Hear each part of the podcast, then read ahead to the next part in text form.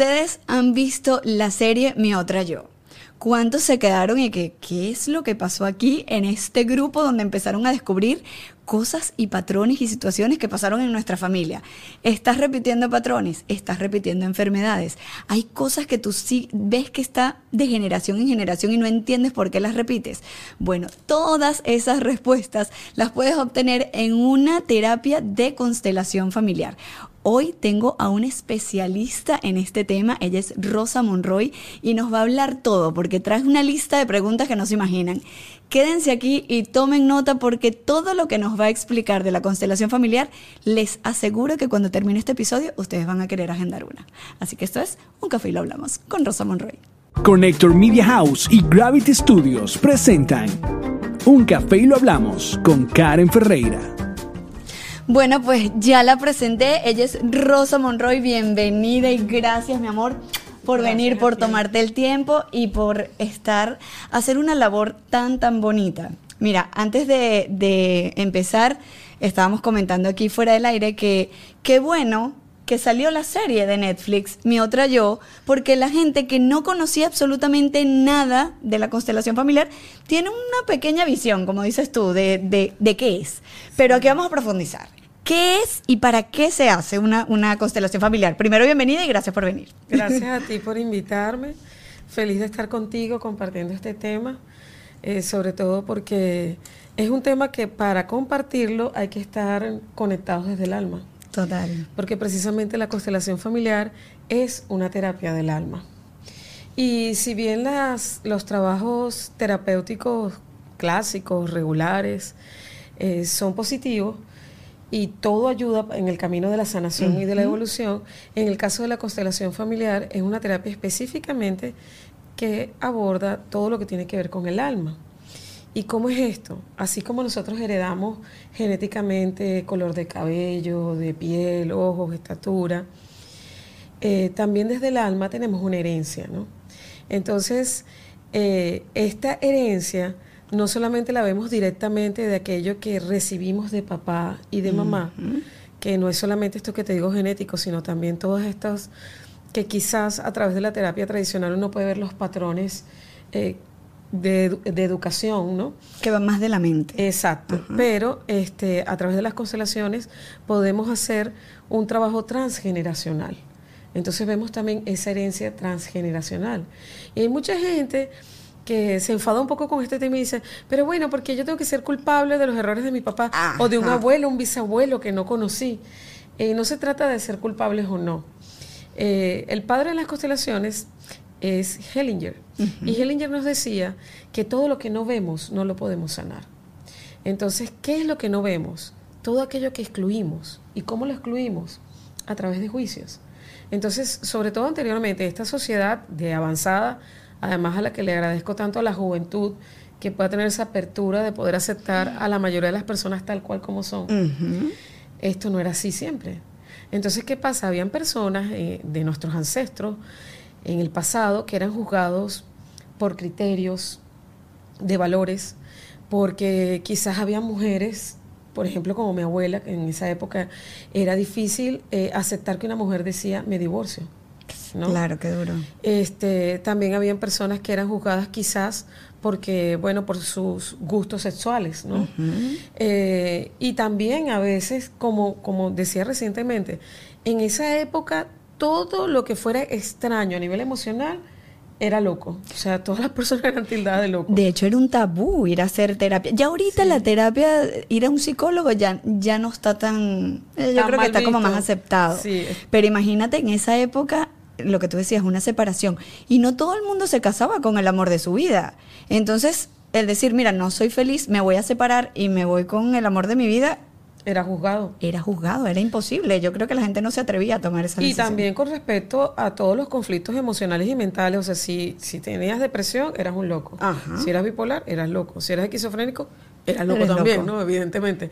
Pero entonces todo este tipo de juicios establece una separación de nosotros o de esas personas que vivieron con aquellos otros que hace una exclusión. Entonces, donde hay una exclusión, se origina un conflicto. ¿Y qué sucede? El sistema familiar de nosotros, entiéndase papá, mamá, abuelo, bisabuelos, no permite exclusiones. Y entonces ese vacío que se genera con la exclusión necesita ser llenado. Yo siempre pongo un ejemplo que es como el portarretrato este familiar donde están todas las fotitos de papá, mamá, los hijos, abuelos, bisabuelos. Y es como que si aquella bisabuela, ¿verdad? Que tenía problemas eh, psicológicos, bueno, ella era juzgada porque no, ella es la loca, ella no, ella no la invitamos, ella no la sacamos, ella siempre la tenía encerrada. Entonces, esa exclusión es como que si en ese portarretrato sacan la foto. Entonces, como el sistema no permite vacíos, una generación posterior agarra se mete allí. Por eso es que decimos que es una terapia transgeneracional. Claro. Y que podemos mirar cosas que con la terapia tradicional no. Entonces quizás esto explica eh, sensaciones como que tú eres una persona muy equilibrada, feliz, que tienes todos los componentes para tener una vida al máximo y de repente tú no te explicas por qué tú te sientes profundamente triste. Entonces la explicación está allí que tú de alguna manera te estás colocando en los zapatos o en ese espacio que dejó esa abuela porque no fue mirada, porque fue excluida. Y para eso tú llegas a, digamos, no, no a llenar ese vacío, pero sí a, hacer como un toque de, epa, bueno, aquí, aquí pasó algo. Algunos, o sea, la constelación te oh, puede mostrar ese nudo, que es donde se, se se inicia el conflicto y la persona que está llevando, como decir, esa carga, ese peso, puede ser que quizás medio lo esté llevando y hay unos que sencillamente están colocados en los zapatos de ese ancestro. Qué duro, porque qué duro estar en el zapato de un ancestro en otra época. Además. Porque es con la sensación, ¿no? Exactamente. Y eso explica, yo creo que las constelaciones familiares son de las, de las terapias más impresionantes que hay, porque psicología. O sea, hay, muchísimas técnicas que uno puede trabajar muchas cosas y puedes pasar por todas y a veces como que todavía hay algo que tú dices, pero sí. O sea, es como donde yo estaba viendo un, un video que tú tienes en tu Instagram que era como que tú, eh, corrígeme si, si es diferente, tú trazas los planes de tu vida pero es como un juego entre lo que tú trazas y lo que tiene el destino para ti. O sea, porque no siempre, digamos, no somos como tan libres y no tenemos como tanto el poder nosotros solitos de el poder de la palabra y yo me sano solo con el poder de la palabra. O sea, hay algo que nos ata ahí a nuestros ancestros, ¿no? ¿Y qué es lo que nos ata? El inconsciente. Eh, de hecho, John siempre decía eso, o sea, somos esclavos de lo que desconocemos. Entonces, cuando el conflicto sale del interior al exterior, o sea, del inconsciente al consciente, es cuando se produce la magia de la liberación porque, y como dice Hellinger, lo que vemos podemos sanarlo. Claro, porque si no, No hay manera. Entonces, lo que nos regala las constelaciones además es una imagen, porque además esa imagen es lo que te permite mirar claramente qué es lo que está sucediendo. Fíjate que voy a tomar un ejemplo que, que siempre hago de esa serie de Mi Otro Yo, del personaje que hace la chica rubia, que ella le tenía pánico al agua. Al agua, al mar. Ajá, entonces cuando ella hace este trabajo, ella se da cuenta que es una ancestra que falleció ahogada. Cuando ella puede mirar y honrar además como esta persona falleció, eh, darle un lugar, un espacio en su corazón, en su sistema, eh, ella puede soltar ese temor. Y fíjate que al soltarlo, ella misma pudo proteger su propia vida y la de su hijo al decidir no embarcarse para huir de ese lugar donde ella estaba. Uy, cierto, claro.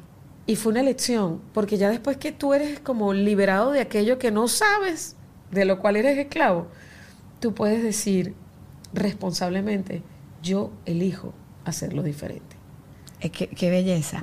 Ahora, ¿qué síntomas o qué conflictos, todos los conflictos se pueden trabajar con constelación o hay algunos que son como más esto es constelación sí o sí, esto, bueno, se puede trabajar más con temas mentales. Hay, hay algunos que son así como, ya, esto es constelación seguro. No, todos los temas se constelan.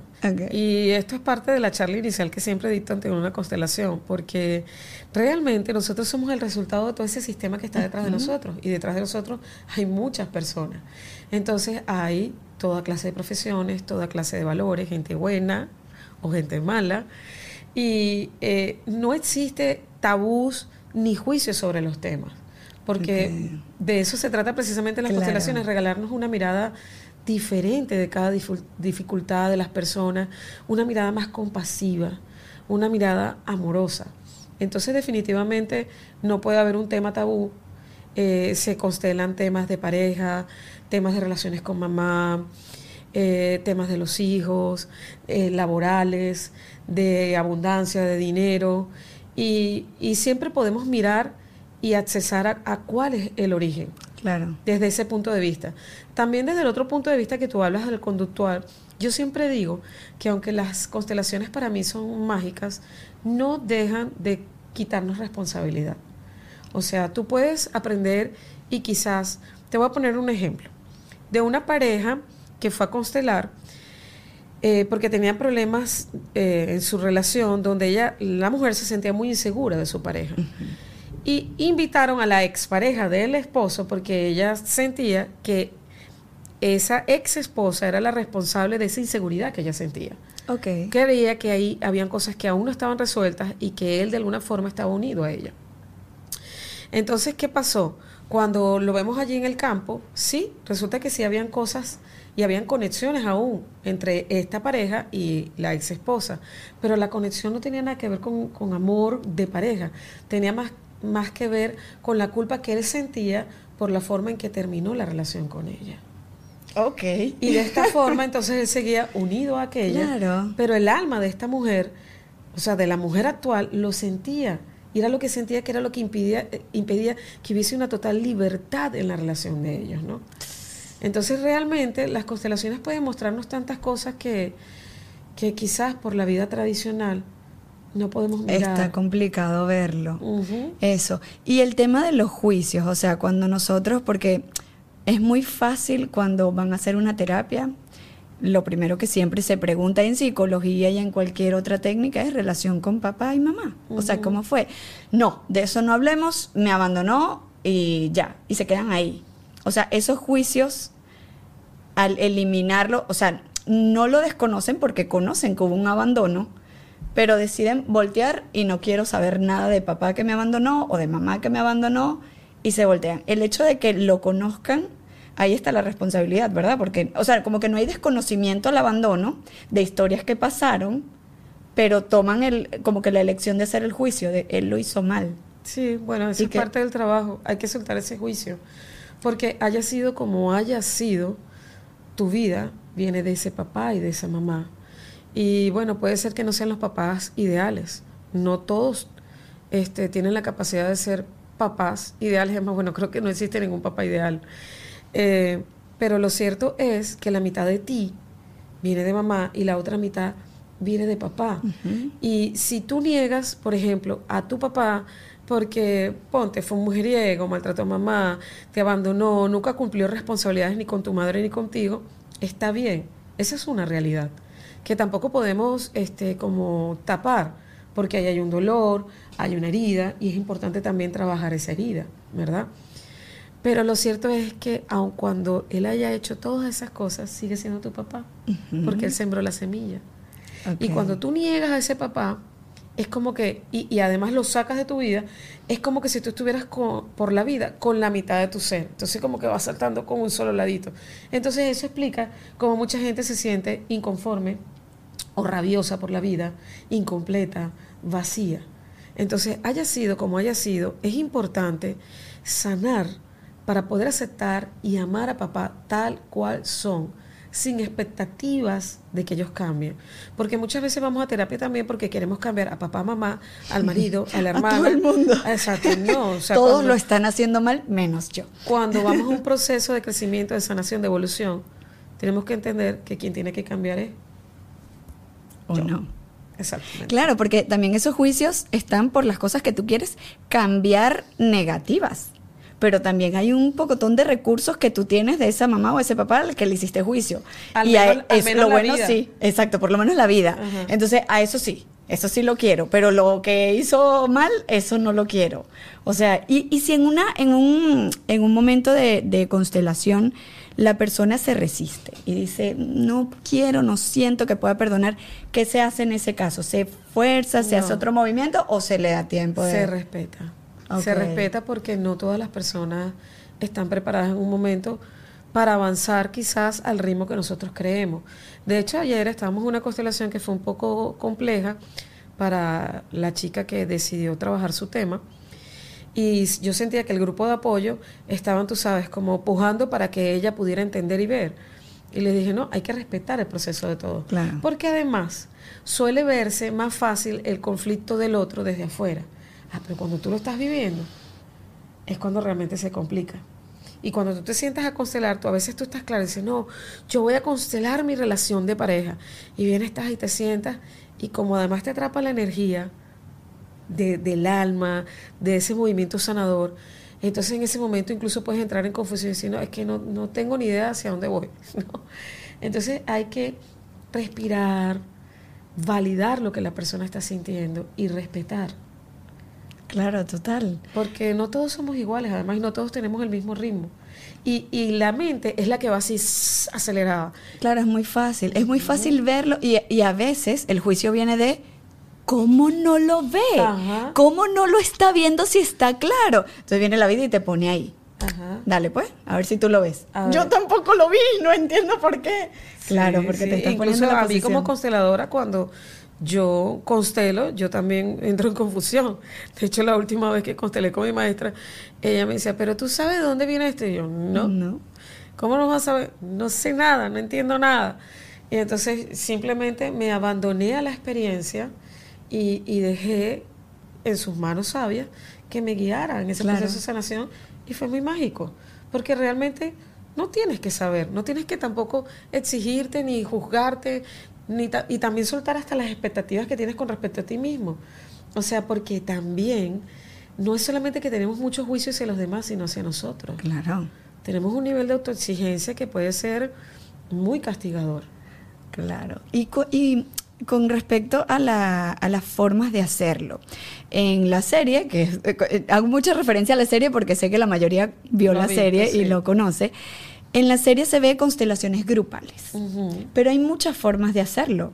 Hemos visto, bueno, yo he visto con plantillas, yo he visto con piedritas, me hiciste una espectacular con una rueda que no sé qué es, no entendí, pero, pero vi muchas cosas claras, con figurines, con piedritas. O sea, ¿cuál es la diferencia entre hacerlo grupal, hacerlo con plantillas? He visto que hay fluvial también con agua. Sí. O sea, hay muchas formas de hacerlo. ¿Hay alguna diferencia o es simplemente el formato? Bueno, yo creo que la base es la energía. Todos somos energía y estamos al servicio de vivos y muertos. Hay personas que tienen diferencias con respecto al tema de muertos, pero la realidad es que eh, todos somos energía, todos somos alma, unos están encarnados, otros están desencarnados. Entonces, el método es lo que varía. ¿Qué es lo maravilloso de hacerla presencial? Que las personas, o sea, el, el constelador es como decir el canal principal porque hemos estudiado para leer las imágenes, para leer las reacciones de las personas, pero en realidad todos somos un canal. Claro. Y cuando estamos allí, y tú que has estado, somos atrapados por, por una energía tan mágica, tan respetuosa, tan luminosa, que no hay manera de que simplemente una mirada tuya pueda aportarme. Claro. Entonces todos nos aportamos. Entonces es como una suma de energía. Es como, yo lo comparo como cuando yo tuve mi nieta, que yo decía, yo creía que yo conocía todo el amor del mundo, pero cuando nació mi nieta dije, wow, se puede amar más. Otra vez se puede amar más. En el campo es lo mismo. Le decimos campo porque hacemos un Eso círculo de personas y Un campo de energía. ¿no? Exacto. Y bueno, en una parte de este círculo se coloca la consteladora y se coloca la persona que va a constelar. Y todas las personas que están en círculo son las personas que van a estar de apoyo. Pero es como que si tú realmente puedes sumar más al amor, puedes sumar más a la luz y todos tenemos algo que dar. En cambio, con las figuras, que fue lo que te planteé el otro día, eh, sí se puede hacer el trabajo y es un trabajo muy poderoso. Pero tanto el constelador como el consultante tienen que trabajar todo lo que aquel grupo En presencial sentir, claro. exacto, nos da. Hay, para, hay personas para las cuales es más sencillo este trabajo y hay para quienes no. Porque como tienes que conectar, tienes que hacer un trabajo desde el alma, pues el hecho de que no tengas el aporte de la energía de otros, sino solamente de figuras, de piedras, de esta rueda chamánica de las cuatro direcciones, entonces por eso te digo, hay personas para las cuales es más sencillo, quienes no. Yo siempre hago la invitación a las personas a dejar todos los pensamientos y todo lo que la mente te dice no puedes, esto es mentira, esto es falso. eh, Me pasó. Mm. Me pasó en la que, en la que participé. estaba yo agachada, como, como, como recogida, y, y mi mente me decía, o sea, mi mente no, algo me decía, salte de aquí, o sea, salte de acá, pero mi mente me decía, ¿cómo te vas a salir si tú estás participando y te eligieron para participar? Pero luego era como una lucha de cómo me voy a salir. Es una cosa loca porque sientes algo que no es tuyo. Claro, pero y de ahí es- sale el libro, este dolor no es mío. Exacto. O sea, y no es- cuando tú estás como representante, tú tienes que seguir lo que sientes, no lo, No que, lo que piensas. Porque lo que piensas, ahí están todos los juicios y todo tu sistema de creencias. Diciéndote desde que tú lo que estás es loca hasta esto es falso, esto es, no sé, cualquier cosa. Es, es muy, muy, muy, muy impresionante. Ajá. Cuando dicen, ¿cuál- ¿cuáles son los órdenes? Eh, los órdenes no, exacto, los órdenes. Cuando dicen, hay que ordenar, ¿cuál es el orden en un, en, un, en un sistema familiar? O sea, ¿cómo debe ser el orden? Sabemos que mamá, papá, abuelos, pero hay un, hay un orden que hay que hacer. ¿Y cómo se desordenan? Bueno, precisamente cuando se desordena el sistema es cuando se produce también un conflicto. ¿Cómo se desordena? Cuando no estás ubicado en el lugar que te corresponde. ¿Cómo sabemos si estamos ubicados o no? Ajá. Por ejemplo, cuando esto suele suceder mucho en las relaciones de pareja. Cuando las mujeres comienzan, mi vida, ponte el suéter, cuidado que te vas a resfriar, y ya el, el- el esposo va por la puerta, mi vida, dejaste la loncherita con la comida. No has comido. Ajá. ¿Tienes hambre? ¿Quién es esa que está hablando? La mamá. Exacto, entonces tú eres la mujer o la mamá. Entonces tú te ubicas en tu lugar que te corresponde como mujer y tratas a tu esposo como un hombre, no como un niño. ¿Por qué? Porque si tú lo tratas como un niño, sencillamente un hijo no, no tiene sexualidad Ajá, por con su mamá, ¿entiendes? Claro. Y eso apaga la, la llama. Pero si tú te ubicas allí, ¿verdad?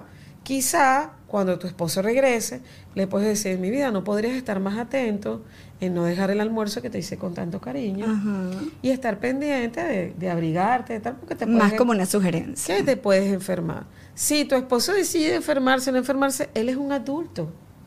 Qué difícil, ¿verdad? Para muchas, o sea, para la mayoría de las personas. Yo he trabajado mucho eso porque yo era muy, muy maternal. He trabajado bastante, pero a veces todavía me consigo diciendo, mire, Sí. recojo. Y esa maternidad, maternalidad va también muy ligada al control.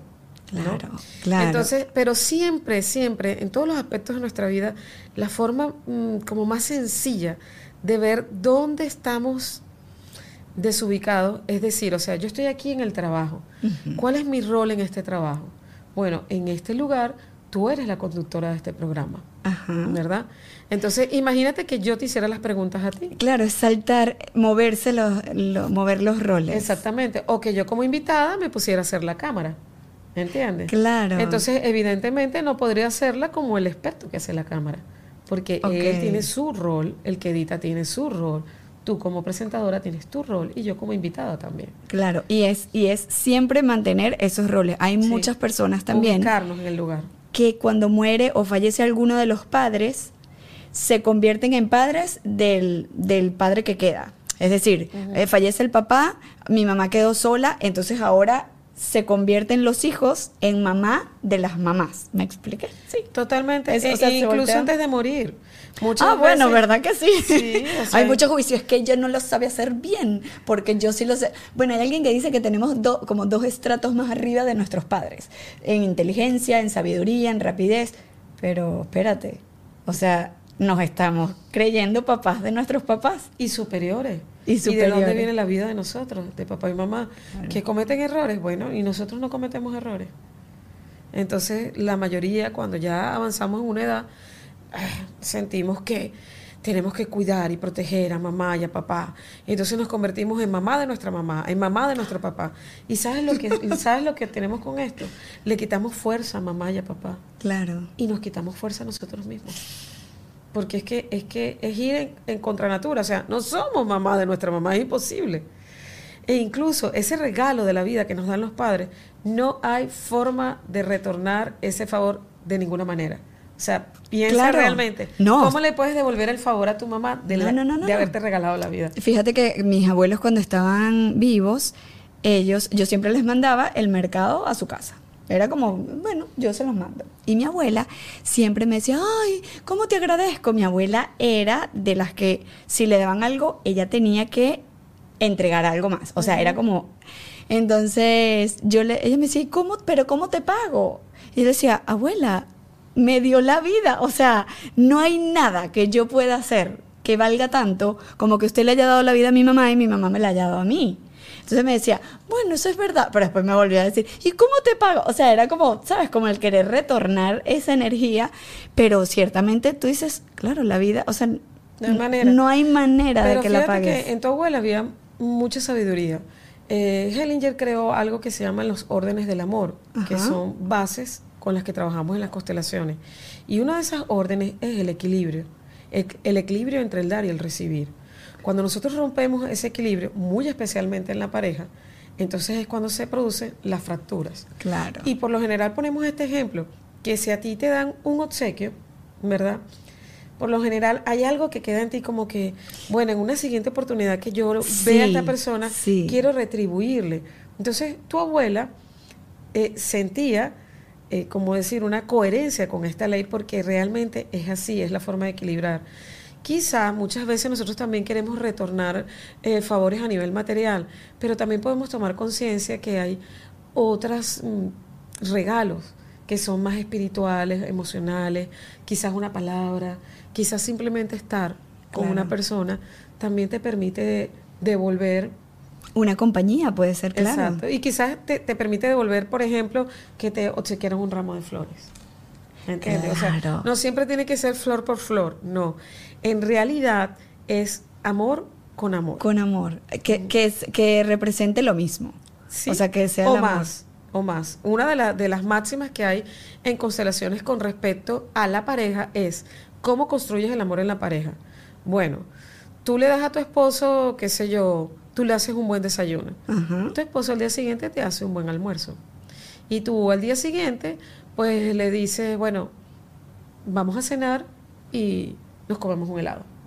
Y quizás entonces el fin de semana tu esposo te dice, bueno, ahora vamos a la playa. ¿Entiendes? Claro. No es que es una competencia de que, ay, ¿quién es el mejor? De quién da más. Bueno, pero sí, pero sí, hay parejas que se rompen porque dicen, tengo personas que he visto y me dicen, es que me cansé de dar, proponer, decidir, dar, dar, y a mí nunca, o sea, no que me diera, es que ni siquiera propuso, nunca hubo una intención de vamos a salir a dar un paseo, si no tienes la, posibilidad económica, porque a veces pasa mucho, yo entiendo que no trabaje o yo entiendo que yo sostengo la casa, pero, pero hay gestos. retribúyame con un gesto y no lo hubo, entonces claro, es... Esa ley es, por eso te digo que es muy importante. También aplica para sociedades y, y bueno, todo lo que tenga que ver con un intercambio. También existe la ley del orden y la jerarquía que tiene que ver un poco con lo que estábamos hablando de ubicarnos en el lugar que nos corresponde. Okay. ¿Cuál es esta ley? Que es la primera y la máxima. Es el primer lugar lo tienen los que primero llegan. ¿Quiénes llegaron primero? Papá y mamá. Claro. Y eso aplica para todo. Por ejemplo, tú vas a un supermercado y tú haces una cola. Si tú llegaste de primero, no esperas pagar de primero. Claro. Así el que venga tres, tres puestos más atrás de ti esté apurado, esté rabioso. O sea, mira, tú puedes, tú puedes sentir lo que tú quieras, esa es tu elección. Pero yo tengo el primer lugar. Claro, porque llegué Y también tú puedes elegir si cederlo o no. Pero también es importante saber porque yo tendría que elegir el lugar que a mí me corresponde, o sea, ceder el lugar que a mí me corresponde. Claro. Si a mí me corresponde porque llegué primero. Claro, porque entonces también si lo cedes, porque te sientes como que, bueno, yo no quiero que esta persona se sienta mal, te estás moviendo tú, te estás saliendo tú, ni siquiera te estás ubicando en... Y detrás de eso hay un no merecimiento, un no valor. Y también esto aplica, por ejemplo, en los trabajos cuando este, llega, por ejemplo, se desocupa un puesto, ¿verdad? Y eh, aplican personas para ese puesto. Primero, si tú eres el jefe, el dueño de tu empresa, debieras mirar entre los empleados que quedan si hay alguno que pudiera evolucionar a ese puesto de trabajo, ¿verdad? Primero. Y le ayudas a crecer a él, también creces tú, y las personas que están haciendo entrevistas puedan llenar el vacío de este otro empleado que tú estás permitiendo que crezca. ¿Por qué? Porque si tú metes al que está llegando en ese eh, puesto, que está por encima, ¿verdad?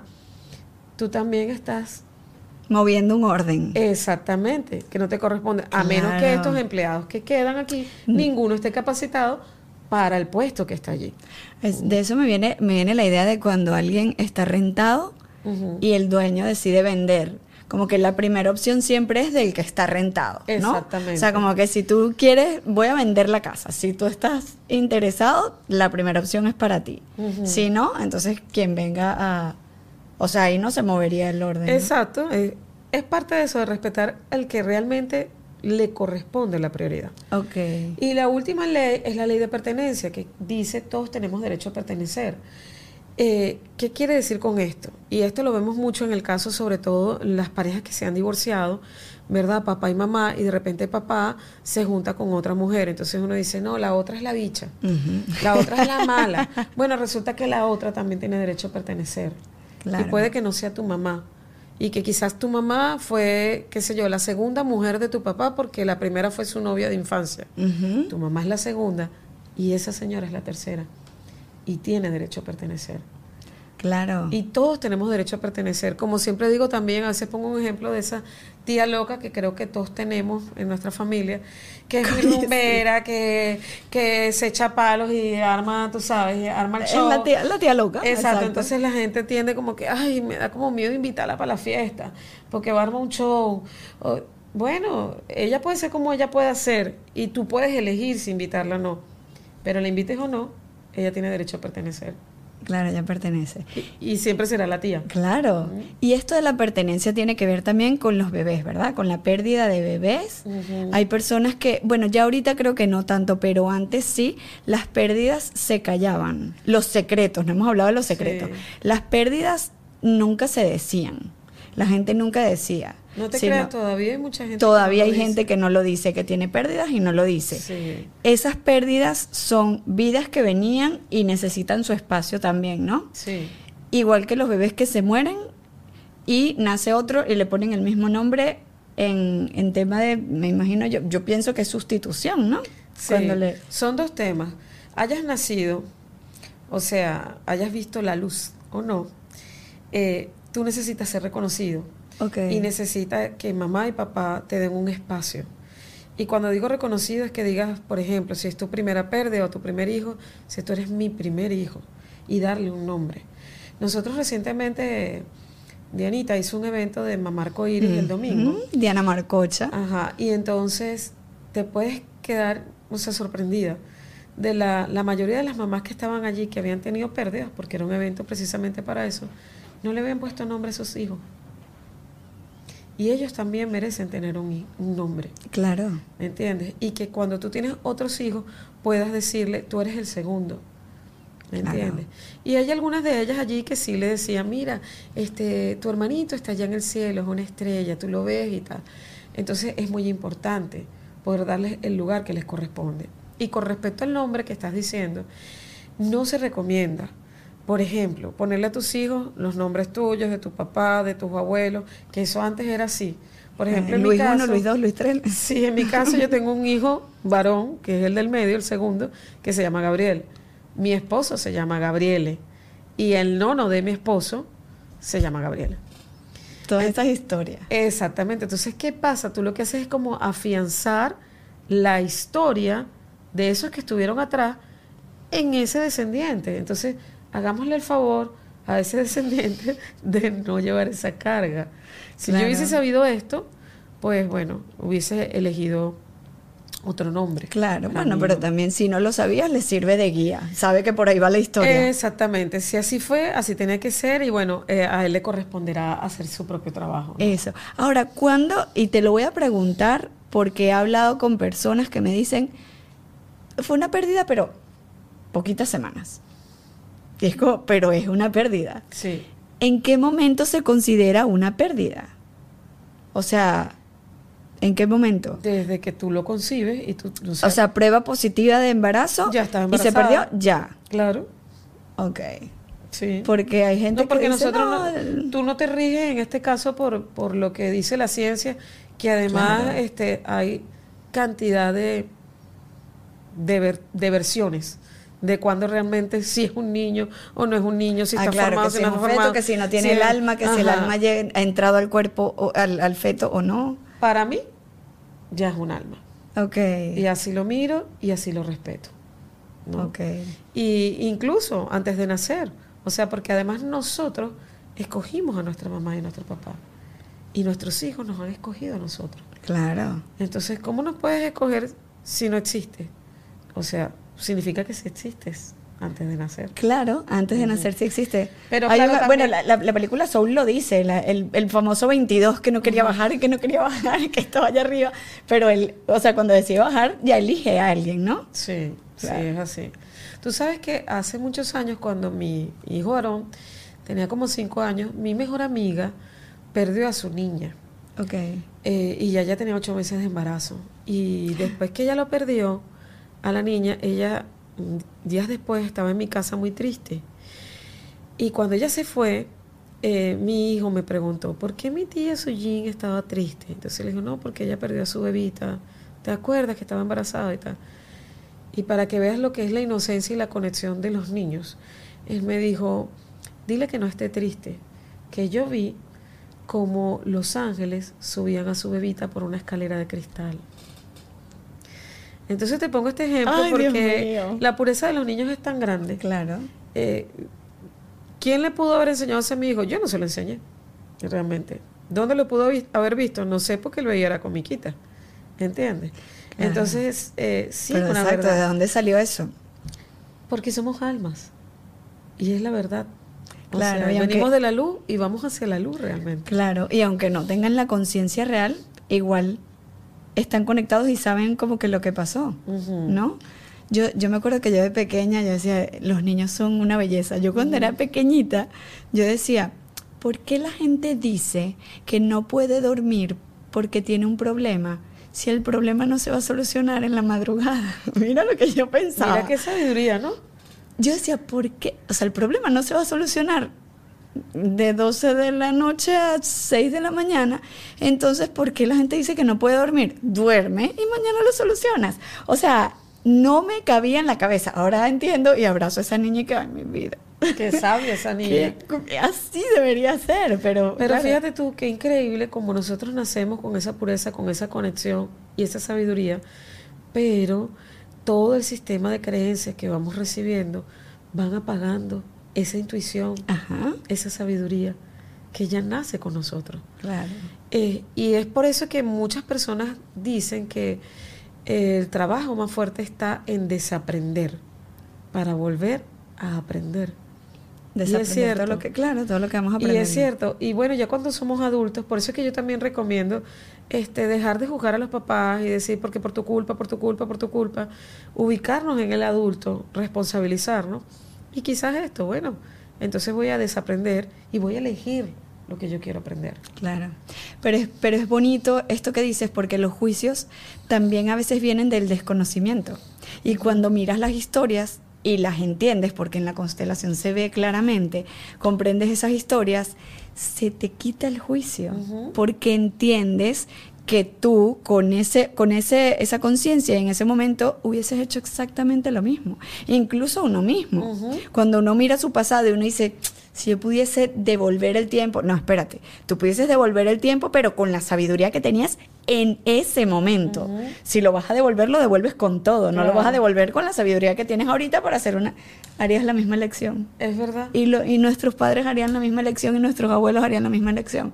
Entonces creo que ahí se quita el juicio y cuando se quita el juicio, ya como que todo va desde el amor y, y el adulto como que toma más responsabilidad. Sí. ¿No? De, ya, ya el niño, yo digo que nosotros tenemos un niño, Sí. un niño interior que siempre está así Gruñón. como que gruñón y él es el que tiene la rabia y el juicio y que, y que ni se le ocurra al adulto justificar al- a lo que hicieron los papás, porque es como, yo estoy herido. Claro, pero espérate, ahora hay que, hay que utilizar los recursos y uno de esos grandísimos es el perdón y desde el amor como que sanar a ese niño para que toda la historia, porque es muy, es muy fuerte hacer juicios. Sí. Es muy fuerte porque nosotros también nos equivocamos y nos vamos a seguir equivocando. y crea mucho peso. La mayoría de las personas cuando hacen una constelación, lo primero que cambian es la forma de mirar ese conflicto, esa dificultad. Y lo segundo que siempre dicen es como que "Ay, me siento como cargada, como liviana. ligera. Y es por eso, porque todo, eh, todos esos juicios es como que si tuviéramos un saco de piedras allá atrás, Claro. cargando cosas, además que incluso son juicios que no son nuestros. Eso, ahí, ahí vamos al, al tema de lo del libro. El libro, en, en la serie sale el libro, Este dolor no es mío. Cuando dice, este dolor no es mío, hay síntomas que no son de nosotros, que le pertenecen a ellos. Y esos síntomas los tenemos para que miremos esa historia. Exactamente, para que podamos honrar esa historia y darle lugar a esa persona que le corresponde y mirarla. Porque la mayoría de las veces es porque sencillamente, sabes, eso no se miraba, porque eso era pecado, porque eso estaba mal o porque fue muy doloroso. Entonces preferimos no mirar. ¿no? Claro, pero sigue el síntoma. El síntoma se manifiesta de esa forma para, para diciendo, ¡Hey! Estoy aquí, mírenme. Entonces, ¿cómo es el síntoma? A veces el síntoma es una enfermedad. Claro. ¿no? Yo tuve un caso recientemente de una chica que tiene un hijo adolescente que lo atropellaron frente a su colegio, ¿no? Y él eh, tuvo diferentes eh, fracturas. Aunque no se fracturó en la cabeza, ni, ni salía una contusión evidente en una tomografía, él comenzó a convulsionar. Y duró mucho tiempo convulsionando hasta que lograron dar con la con el anticonvulsivo y la medicina exacta para controlar esto, ¿no? Ya ha pasado unos cuantos años de, de ese evento, pero la mamá me, me busca para buscar, para encontrar cuál es el origen, ¿no? Porque además aún no sabía por qué convulsiona. Claro. No hay una, raz- una razón evidente, científica, que diga, es por esto, ¿no? Y qué duro cuando los médicos te dicen, no sé por qué. Exacto, entonces cuando comenzamos a hacer el trabajo, sale que ella perdió un hijo muy pequeñito, o sea, nació el niño y murió. Entonces, y fue antes del nacimiento de, de este otro hijo que tuvo el accidente. Entonces, inmediatamente surge allí y le digo a ella, por casualidad, este niño murió de algo de la cabeza. Y dice, wow, sí, ¿cómo lo sabes? Y le digo, por el síntoma de tu hijo. Dice, sí, murió de meningitis. Entonces, ¿qué pasa? Que el hijo mayor está cargando con el síntoma. Claro, ¿Comprendes? claro. ¿Y por qué? Pues yo le dije, seguramente tú hablas poco, muy poco de tu hijo, no se lo mencionas a su hermano, y es importante que lo hagas presente, que le reconozcas, que le des un lugar. Y sí, sé que es doloroso, pero es importante, Claro. ¿no? Y, Y es- entonces fue muy, fue muy... Qué fuerte eso. Sí, sí, fue y eso muy que reveladora. eso tiene que ver con los secretos, o sea, hay que siempre decir todas las cosas porque si no se están condenados a repetirse. Sí. Bueno, yo he escuchado algunas veces decir a mi maestra que hay secretos que no se dicen si van a hacer daño, ¿no? Ajá, porque tú dices, bueno, hay un secreto muy grande que uno no sabe si decir o no decir, o sea, en qué y a quién se lo dices, porque por ejemplo es importante, no sé, hay un niño adoptado. Es importante decírselo al niño evidentemente, pero tienes que hacerlo público, ah, o sea, En ¿cómo, ese- cómo se considera secreto? En ese caso que estás diciendo tú, eh, es muy importante hacerle saber al niño. Al niño, no, por Sí, porque supuesto. si no, como que su nacimiento es un secreto. Claro, claro. ¿Entiendes? Entonces, este, hay secretos de infidelidad, hay secretos de, eh, de cosas más graves, de asesinatos, de violaciones, de abusos. Y el hecho es que finalmente todos esos secretos terminan reflejándose como síntomas Claro. de ansiedad, de ataques de pánico, de depresión, de enfermedades. Hay muchas maneras. Ahorita que te digo infidelidad, fíjate, también tuve un caso en una constelación que una chica estaba constelando la infertilidad.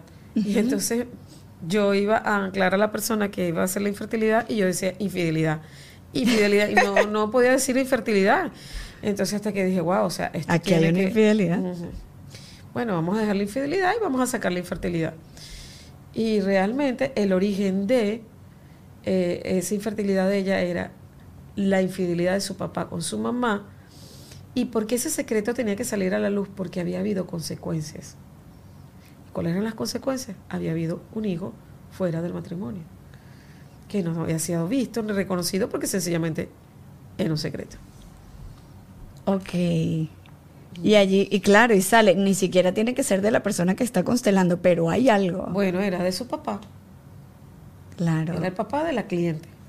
Wow. Y cuando tú quieres constelar, tú puedes llevar a tu familia, o sea, mira, voy a ir a constelar y va a ir mi mamá, mi papá mm, y van mis hijos. Sí, sí Pero puede. es súper duro, ¿no? Eso te iba a decir. Hay mucha gente que cree que una constelación familiar tienes que ir con toda la familia. No, No. eh, no, no, no es por eso que se llama familiar.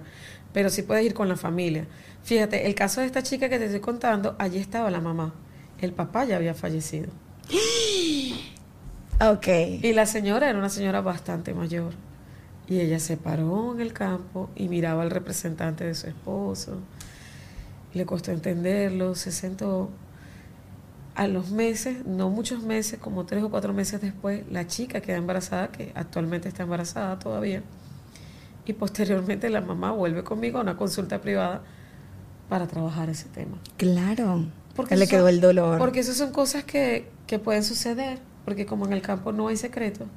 Como por ejemplo, yo eh, cuando yo estaba en la formación, cuando yo iba a constelar, iba con mi hija y cuando siempre trabajamos a mamá y a papá, mi hija tenía que trabajarme a mí. Claro. Y tenía la mamá ahí, y ella tenía que quedarme Y calladita. ahí como que, ay, ¿cómo lo hacemos? Tomar lo que me correspondía a mí para trabajar y soltar lo que sencillamente era su trabajo.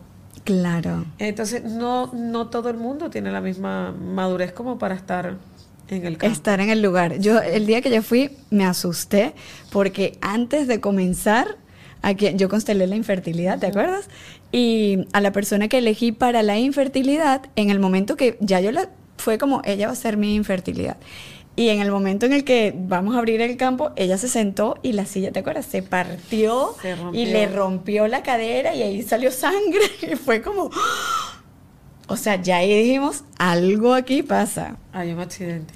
hay un accidente. Y hubo, bueno, fue súper, súper fuerte. Rosa, si la gente no quiere hacer una constelación grupal, ¿cómo hace? ¿Te contacta? O sea, te dice, mira, o yo quiero hablar esto en privado contigo. ¿Cómo, Sí. ¿cómo lo pueden hacer? ¿Online? Sí, las podemos hacer online o individual presencial. Eh, hay mucha gente que le tiene como idea al online, aunque después de la pandemia todos entendimos Ya. que es una nueva manera de comunicarnos. Ya, ya. Pero sí puedo decir que realmente para el alma no hay tiempo ni espacio.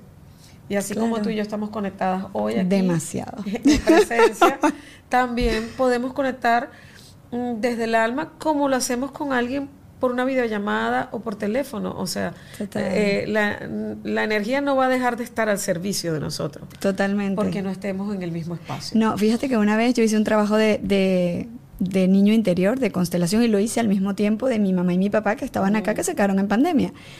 Y esa misma tarde, mi, mi mamá y mi papá se movieron muchísimo emocionalmente. Esa misma tarde, mi hermana me llama y me dice, ¿tú estás haciendo algo? Y yo le digo, ella en Venezuela. Y yo le digo, ¿por qué? Me dice, ¿qué estás haciendo? Yo le digo, ¿por qué? Y me dice, tengo como una rabia por dentro muy fuerte y quiero llorar y no sé por qué quiero llorar, no entiendo. Entonces yo le digo, sí, es que estamos trabajando niño interior, mami, papi y yo. Ah, ok, bueno, ya entendí, por lo menos entendió, pero ella tenía ganas de llorar. En la noche me llama mi hermano desde Venezuela y me dice, Karen, no le quiero decir a mami para no preocuparla, pero ya he vomitado tres veces y yo no comí nada raro. y yo le digo, tranquilo, eso no es tuyo, eso no es nada. sí. Eso no es nada, así, así funciona. O sea, estés o no estés físicamente, todo es energía y la energía se conecta. Es como el wifi, uno no lo ve. Tal cual. Y la importancia de cuando un miembro de la familia decide sanar, todo el árbol se ve impactado. Claro. Y finalmente, todos, unos más rápidamente, otros más lentamente, pero todos entran en ese proceso. Qué bonito. Todos para arriba, o sea, para hacia arriba padres, abuelos. Y hacia abajo también. Y hacia abajo los hijos también. Qué Sí, es importante como si hacerlo. encendieras el arbolito de Navidad. Claro. O sea, enciendes, tú enciendes Y y, después todas las luces brillan, ¿no? Qué bello, qué bella esa metáfora. Sí. Me encantó. Rosa, gracias. ¿Hay algo más que decir acerca de la constelación que no te pregunté? No, bueno, que realmente las constelaciones se entienden mejor viviéndolas. Ah, bueno, totalmente. Sí, porque a veces, a veces uno lo ve, bueno, en la serie se ve y uno dice que, ¿Qué es esto? ah, eso no es así. Pero yo les puedo dar fe de que cuando participas, no solo cuando constelas un tema tuyo, sino cuando participas, empiezas a sentir cosas que tú dices, esto no es mío. Esto, esto, ya va, espérate. Esto no lo, o sea, lo estoy sintiendo, lo estoy percibiendo, pero no es de mi cuerpo. Sí. Es como una sensación muy, muy extraña, pero qué bonito, qué bonito hacerlo y estar al servicio. Voy a asistir más como, como mm, acompañante, como apoyo para Bueno, las constelaciones. Siempre bienvenida, siempre bienvenida. Voy a poner tus redes sociales aquí abajo para que te contacten. Yo siempre, yo hago eh, sesiones de PNL, de bioneuroemoción, y cuando ya yo veo que es un tema de, uh, esto está repitiendo mucho patrón, te voy a recomendar a alguien. y siempre les mando Muchas gracias, a. Rosa. Gracias a ti, gracias A por venir. vida. Por esta información tan valiosa, por estar al servicio del campo y como me dijiste ayer, no solo al servicio de los vivos, sino también de los que no pudieron hacer algo en vida y se fueron y esa energía quedó allí como latente, quien los ayuda a ellos. Bella labor, felicidades y Muchas gracias. gracias, mi vida. Dios te bendiga. Amén. Bueno, chicos, eh, yo me despido y nada, pues ya la tienen aquí. Espero que les haya quedado todo súper claro. Si tienen dudas, aquí abajo pueden escribir todas las dudas que tengan, que si yo no las sé, le pregunto y se las voy aclarando. Un besito para todos y felicidad. Bye, Esto fue un café y lo hablamos.